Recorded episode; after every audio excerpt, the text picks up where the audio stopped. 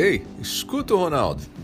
Você sabia que às vezes nós mesmos sabotamos a nossa felicidade? É. Eu vou falar sobre isso hoje e vou falar sobre seis comportamentos que sabotam a nossa felicidade, que podem sabotar a sua felicidade. Vamos embora?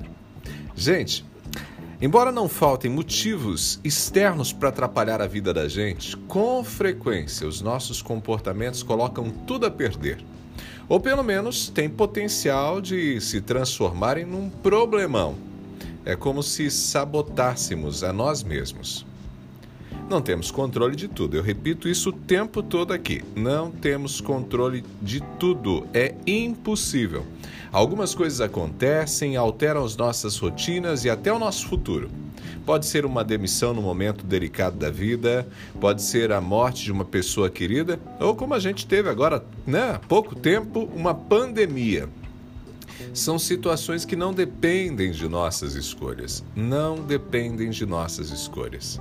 Mas, mesmo não sendo possível fazer a vida seguir num cronograma perfeito, nós podemos evitar certos desacertos e, principalmente, podemos garantir o prazer de viver ao abandonarmos certos hábitos. Eu estou falando de abandonar certos hábitos.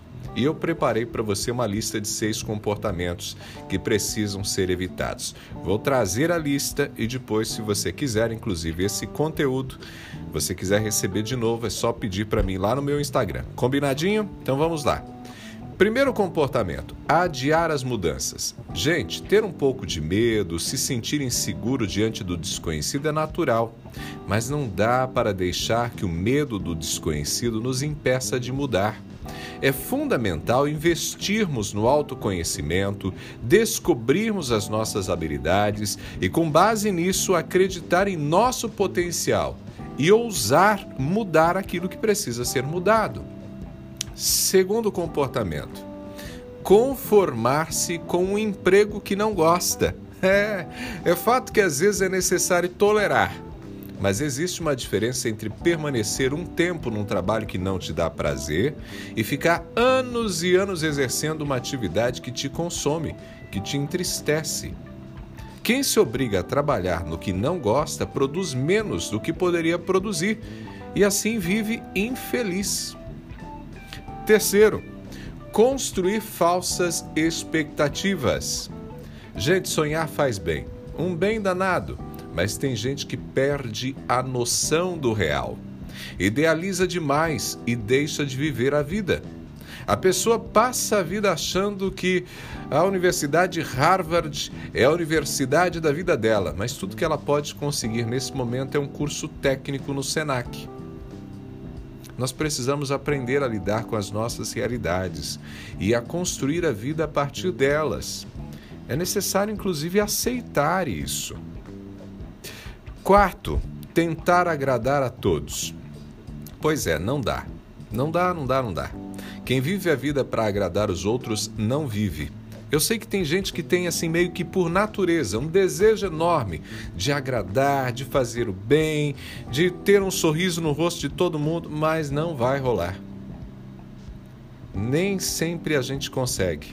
E aí, nessa tentativa de agradar a todos, você não faz os outros felizes e nem é feliz. Eu não estou sugerindo que você atropele os sentimentos das pessoas, de jeito nenhum. Mas é necessário entender que nunca seremos capazes de agradar todo mundo. Quinto comportamento que muitas vezes sabota a nossa felicidade: viver lamentando o que não fez.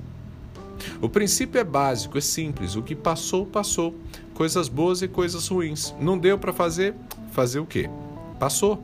Oportunidades aproveitadas e oportunidades desperdiçadas. Quem fica lamentando o que deixou de fazer vive apegado às perdas, abre mão do presente e deixa de construir o futuro. Sexto comportamento que sabota a nossa possibilidade de ser feliz: manter um relacionamento com, com alguém que não te valoriza. Pode ser uma amizade, pode ser às vezes aquela pessoa que está ali dentro do seu trabalho. E olha, gente, eu acho que não tem nada que machuque mais do que ser rejeitado. Tem gente que nos despreza, que nos agride, e nesses casos, se não tiver como consertar essa relação, a solução é se afastar, é romper, é seguir adiante.